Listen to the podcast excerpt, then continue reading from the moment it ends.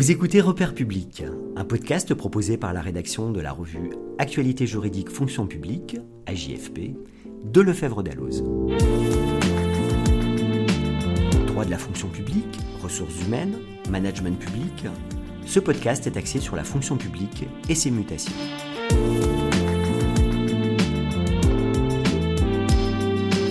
Les élections professionnelles de décembre 2022 ont abouti à un renouvellement de l'ensemble des instances représentatives du personnel dans les trois versants de la fonction publique, avec près de 20 000 nouvelles instances qui sont en cours d'installation à l'issue du scrutin.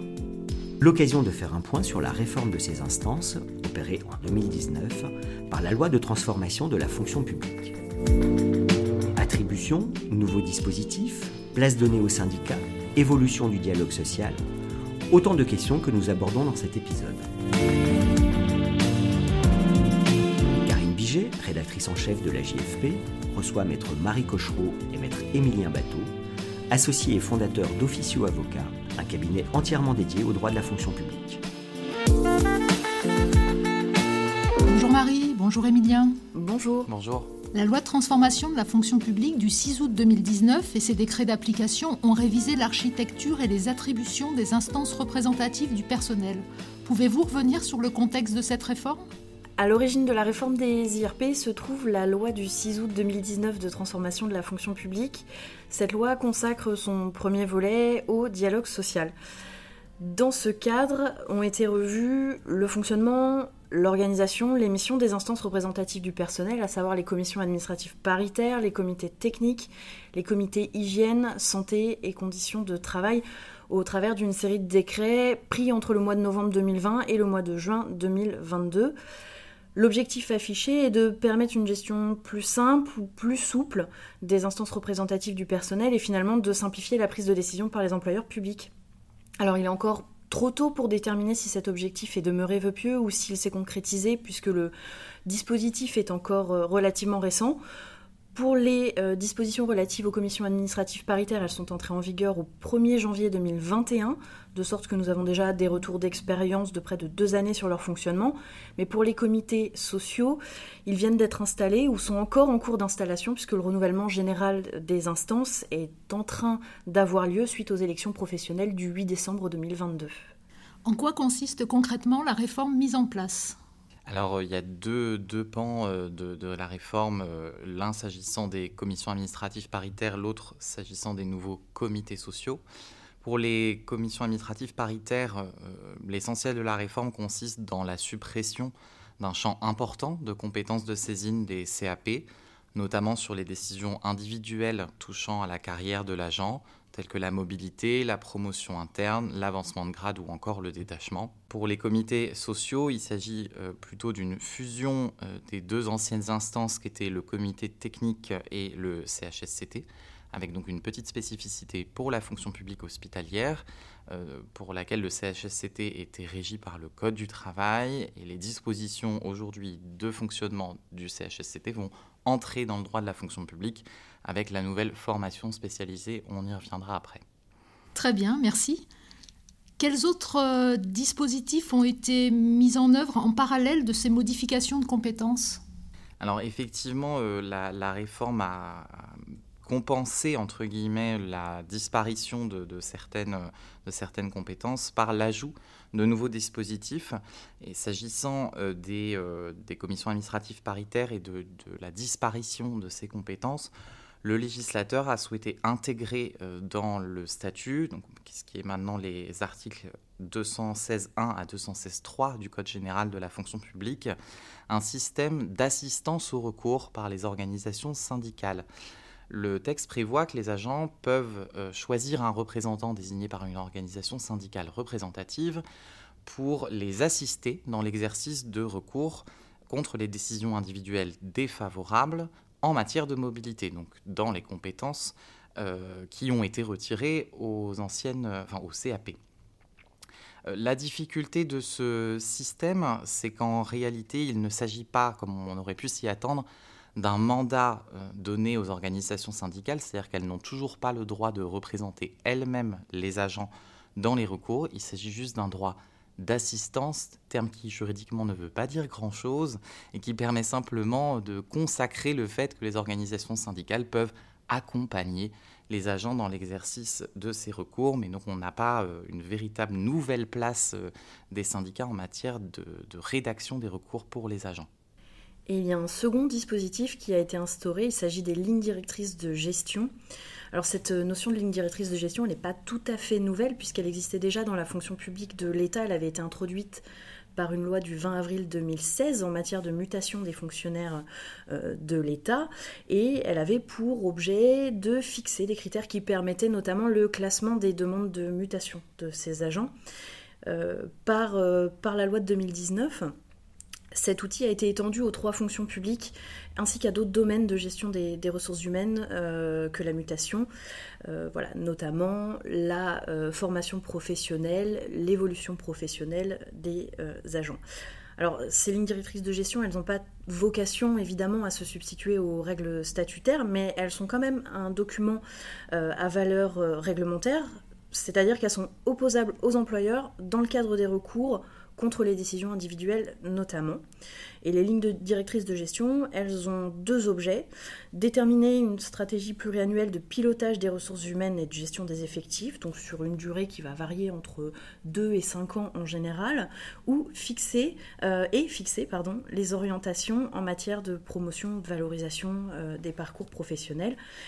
La particularité, c'est qu'elles sont adoptées par le chef d'établissement après avis consultatif du comité social puis communiquer aux agents. Alors, vous nous dites que les représentants du personnel n'ont désormais pas de mandat pour accompagner euh, les agents dans le suivi des carrières. Quelle est la place désormais donnée aux syndicats en la matière? Alors effectivement, on peut, on peut noter hein, une réduction de la place des syndicats euh, telle qu'elle existait avant. Avant, les syndicats avaient un rôle clairement consultatif au travers des commissions administratives paritaires, au travers des, anciens comités techniques remplacés par les comités sociaux. Euh, un certain nombre de documents et d'informations leur étaient euh, transmises de manière obligatoire et systématique dans le cadre de ces consultations. Euh, ce n'est plus le cas aujourd'hui. Alors il reste évidemment des domaines de, de consultation et d'information des syndicats. toutefois, tel que nous venons de le voir, il y a eu la suppression d'un certain nombre de compétences et les syndicats devront, dans ces domaines où les compétences euh, ont été, euh, ont été retirées aux commissions administratives paritaires, aller chercher euh, l'information auprès de l'employeur public, comme par exemple en sollicitant la transmission de documents administratifs communicables. Merci. comme vous l'avez dit, les comités techniques et les CHSCT ont été fusionnés en une instance unique, le comité social. Les syndicats ont fait état de, leurs craintes face à la disparition des CHSCT, qui étaient jusque-là chargés des questions euh, de santé et de sécurité, ainsi que des conditions de travail euh, des agents. Qu'en est-il euh, du, traitement de ces questions désormais? Alors, contrairement, contrairement aux lignes directrices de gestion qui sont venues, entre guillemets, substituer les compétences disparues des CAP, on n'assiste pas à un véritable dispositif de remplacement pour euh, la question des anciens comités techniques et CHSCT fusionnés dans les nouveaux comités sociaux. La problématique n'est en fait pas la même que pour les CAP, comme euh, vous l'avez dit euh, Karine, ce n'est pas une réduction du champ de compétences, mais c'est une fusion des deux instances qui s'opèrent et qui a des conséquences notables sur le fonctionnement et les prérogatives accordées aux représentants du personnel dans ces domaines. Le CHSCT ne disparaît pas vraiment euh, complètement puisque euh, aujourd'hui au sein des comités sociaux peuvent être créées des formations spécialisées en matière d'hygiène, de sécurité et de conditions de travail. Elles sont toutefois composées de membres du comité social, donc ce n'est plus une instance à part, c'est une instance qui est interne euh, au comité social, mais qui est une sorte de réduction du comité social qui aura des compétences propres et qui euh, travaillera directement sur les questions d'hygiène, de sécurité et de conditions de travail. Alors, la formation spécialisée sera obligatoirement mise en place dans les administrations de plus de 200 agents. Euh, c'est là où il y a une grande différence avec les anciens CHSCT qui étaient mis en place dès le seuil de 50 agents. Euh, et en dessous de 200 agents, elle ne sera pas obligatoire, mais possible. on reviendra dessus ensuite. Ce qui est le plus regrettable, c'est la question de la fonction publique hospitalière. On en parlait tout à l'heure, mais la fonction publique hospitalière perd, elle, un CHSCT doté de la personnalité morale qui pouvait notamment euh, agir en justice contre les employeurs. Cette compétence disparaît puisque le CHSCT euh, de l'hospitalière est intégré aujourd'hui dans le giron du droit de la fonction publique. Et donc la formation spécialisée n'aura pas cette possibilité d'agir en justice. Elle va quand même garder, à l'instar des anciens CHSCT, un pouvoir d'enquête important. Vous écoutez toujours Repère public, un podcast présenté par Karine Biget. Les questions portant sur la sécurité et la santé au travail vont continuer d'être évoquées dorénavant par le comité social. Quelles euh, difficultés identifiez-vous déjà avec la disparition de ces CHSCT alors, la compétence hygiène, sécurité, conditions de travail hein, du CHSCT est une compétence bien spécifique euh, avec des représentants du personnel qui étaient souvent intéressés et formés à ces questions spécifiques. Et pour les établissements sans formation spécialisée, ces questions relatives à la, à la, santé et aux conditions de travail seront désormais abordées par le comité social. La difficulté est qu'elles vont être abordées conjointement avec l'ensemble des questions qui regardent l'organisation des services, le budget, les travaux euh, au sein de l'établissement par exemple. Et le risque est donc d'y accorder moins de moins d'importance, moins de temps, d'avoir un niveau d'expertise aussi moins élevé, des débats moins pertinents ou moins creusés. Globalement, on comprend donc que l'objectif de simplification de la prise de décision par l'employeur se traduit par une euh, réduction de la présence des syndicats dans l'élaboration des décisions. Mais tout à fait, c'est un peu l'impression euh, qui a été donnée euh, par la réforme de, la loi de transformation de la fonction publique de 2019, qui est celle d'une impression négative de ce qu'était la place des syndicats dans l'élaboration du processus décisionnel. Alors, c'est une impression et en réalité, plusieurs directeurs des ressources humaines nous ont déjà révélé euh, leurs besoins réels des syndicats dans le processus décisionnel, notamment dans les grandes administrations où les syndicats servent véritablement de relais entre les agents et la direction. Ça, se comprend assez aisément. Euh, un directeur des ressources humaines ne peut pas connaître individuellement chacun de ces quelques milliers d'agents. Donc ce qu'on a observé, c'est qu'on a constaté dans le cadre des lignes directrices de gestion la création de commissions, de groupes de discussion, de groupes de dialogue en matière de mobilité, d'avancement de grade, de promotion interne, de détachement, qui viennent en fait quelque part recréer les anciennes CAP euh, et les anciennes compétences des CAP dans des nouveaux groupes qui sont mis en place par ces lignes directrices de gestion. Et pour ce qui est des anciens CHSCT, il faut également noter que le texte n'interdit pas en dessous du seuil de 200 agents de créer une formation spécialisée lorsque les risques professionnels le justifient. Cela sera particulièrement intéressant euh, pour les petites collectivités, les établissements de santé, euh, comme les EHPAD par exemple, ou les services départementaux d'incendie et de secours, dont les agents sont évidemment exposés à des risques professionnels spécifiques et récurrents. Et euh, ces établissements auront donc la possibilité de créer, en dessous de ce seuil de 200 agents, une formation spécialisée pour évoquer toutes les questions de santé et, euh, des, euh, et de sécurité de leurs agents.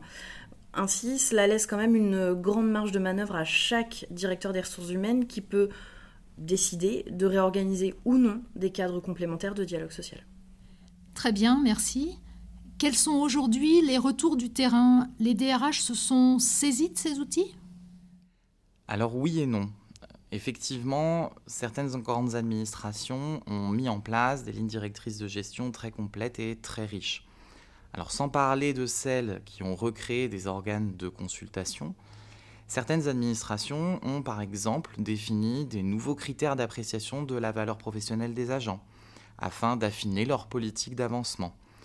Euh, en concertation bien sûr avec les organisations syndicales. Donc on, a pu voir des, items du type de la participation à des projets d'équipe, le fait d'avoir exercé des mobilités en interne ou en externe, ou par exemple encore la participation à des activités de tutorat. Les lignes directrices de gestion ont ainsi pu servir par exemple à définir un taux de promotion professionnel annuel ou biannuel dans certaines administrations, voire prévoir l'inscription d'un budget spécifique alloué à la formation professionnelle des agents ou alloué à des projets divers menés par les équipes. Mais il faut reconnaître que euh, l'élan n'a pas pris partout, notamment dans les plus petites administrations où les lignes directrices de gestion n'ont pas été suffisamment travaillées, alors par manque de temps, par manque de moyens ou simplement par manque de compétences. Elles sont donc dans certains endroits restées un cadre assez flou et peu contraignant, un cadre relativement descriptif et qui euh, n'ajoute pas vraiment de critères euh, concrets et utilisables.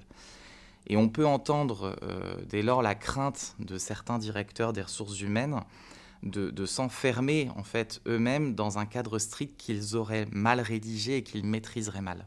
C'est un sujet qui a été concrètement abordé lors des rencontres des ressources humaines de la santé fin septembre 2022, organisées par la Fédération hospitalière de France et l'Association pour le développement des ressources humaines dans les établissements sanitaires et sociaux, l'adresse. Euh, au cours de cet événement, la Direction générale de l'offre de soins et la Direction générale de l'administration et de la fonction publique ont, pu dresser un bilan de ces deux dernières années, de la mise en place des lignes directrices de gestion et de la suppression des, CAP. Euh, globalement, dans la fonction publique de l'État, le dialogue social est toujours très présent, très fourni, et l'organisation euh, des ressources humaines n'a pas été fondamentalement modifiée. Mais il y a eu des débats euh, assez forts dans la salle, puisque certains directeurs des ressources humaines présents, lors de ces rencontres, ont fait part de leurs difficultés à prendre de véritables lignes directrices de gestion, euh, comme l'évoquait Emilien, par manque de temps, par manque de moyens, euh, de sorte que s'est posé la question de savoir s'il n'était pas préférable finalement de revenir à un cadre réglementaire qui était imposé, unifié, compréhensible et connu de tous, le risque était soulevé était effectivement de ne plus avoir de, cadre dans certaines administrations sur ces questions d'avancement, de mobilité, de formation, euh, risquant de créer des dérives, euh, des contentieux de plus en plus importants, faute de transparence et d'équité dans les agents choisis pour l'évolution de carrière, par exemple. Finalement, le dispositif mis en place par la réforme est presque plus euh, délicat à manier que le précédent. Mais tout à fait. Euh, il peut même avoir des conséquences beaucoup plus importantes que l'ancien cadre euh, dès lors qu'il s'agit d'une définition locale de ces règles. Alors, les lignes directrices de gestion peuvent être euh, de superbes outils.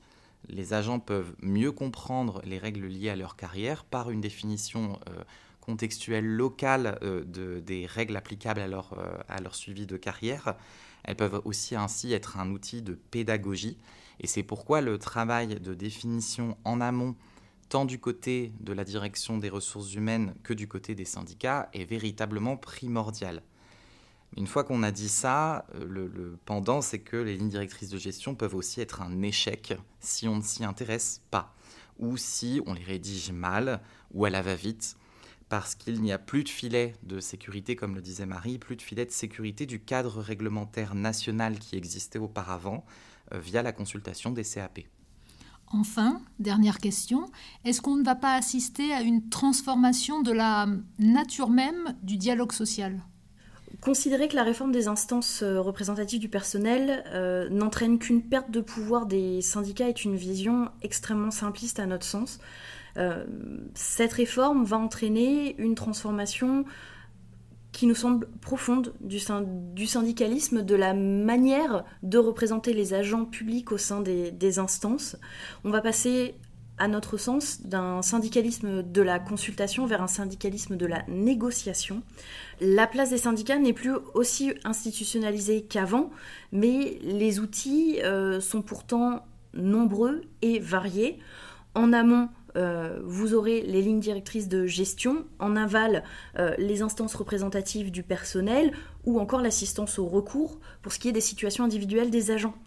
Alors le risque est effectivement qu'il y ait de grandes disparités d'une administration ou d'un établissement public à l'autre, d'un syndicat à l'autre, mais aussi d'une direction des ressources humaines à l'autre. Donc là c'est un, syndicalisme qui doit complètement se réinventer. Le dialogue social doit être fourni pour qu'il soit euh, dans ces conditions le plus euh, constructif possible. Merci Marie, merci Emilien. Merci. Merci. Retrouvez le dossier consacré aux nouvelles instances représentatives du personnel dans le numéro de janvier 2023 de la revue AJFP.